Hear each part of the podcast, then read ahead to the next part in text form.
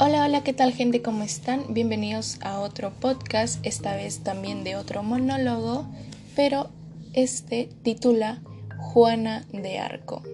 Sin más que nada, comenzamos.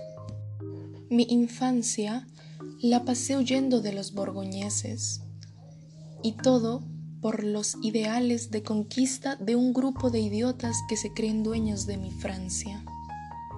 Desde pequeña me inquietaba el por qué huíamos y no luchábamos.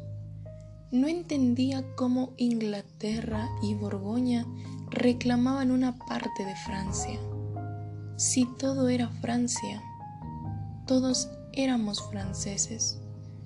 Francia debía ser todo. Nuestra última esperanza era que llegara la doncella de Orleans con su ejército y nos salvara.